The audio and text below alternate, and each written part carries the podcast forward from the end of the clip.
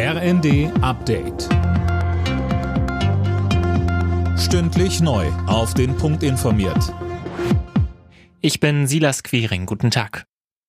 Wer nächste Woche auf Bus und Bahn im Nahverkehr angewiesen ist, muss möglicherweise umplanen. Die Gewerkschaft Verdi hat zu bundesweiten Warnstreiks im ÖPNV aufgerufen. Betroffen sind alle Bundesländer außer Bayern. Die meisten Streiks soll es am Freitag geben. Parallel ruft da Fridays for Future zum Klimastreik auf.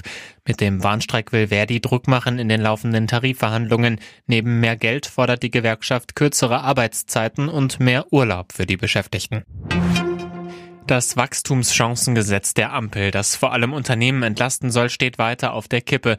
Die Union will im Bundesrat nur zustimmen, wenn die Subventionskürzungen beim Agrardiesel zurückgenommen werden. Das lehnt die Bundesregierung ab und kritisiert CDU und CSU für ihre Blockadehaltung.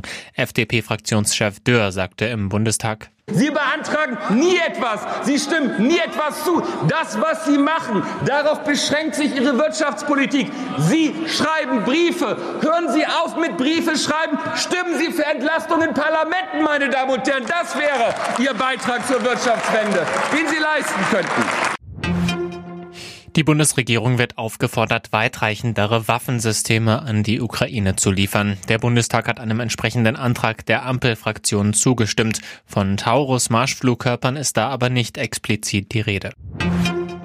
Toni Kroos gibt sein Comeback in der deutschen Fußballnationalmannschaft. Das haben der 34-Jährige in Diensten von Real Madrid und der DFB auf Instagram angekündigt. Er soll schon bei den beiden Testspielen Ende März gegen Frankreich und Holland wieder auf dem Platz stehen. Kroos hatte seine Nationalmannschaftskarriere eigentlich nach der verpatzten EM vor knapp drei Jahren beendet. Sein größter Erfolg war der Triumph bei der Weltmeisterschaft 2014. Alle Nachrichten auf rnd.de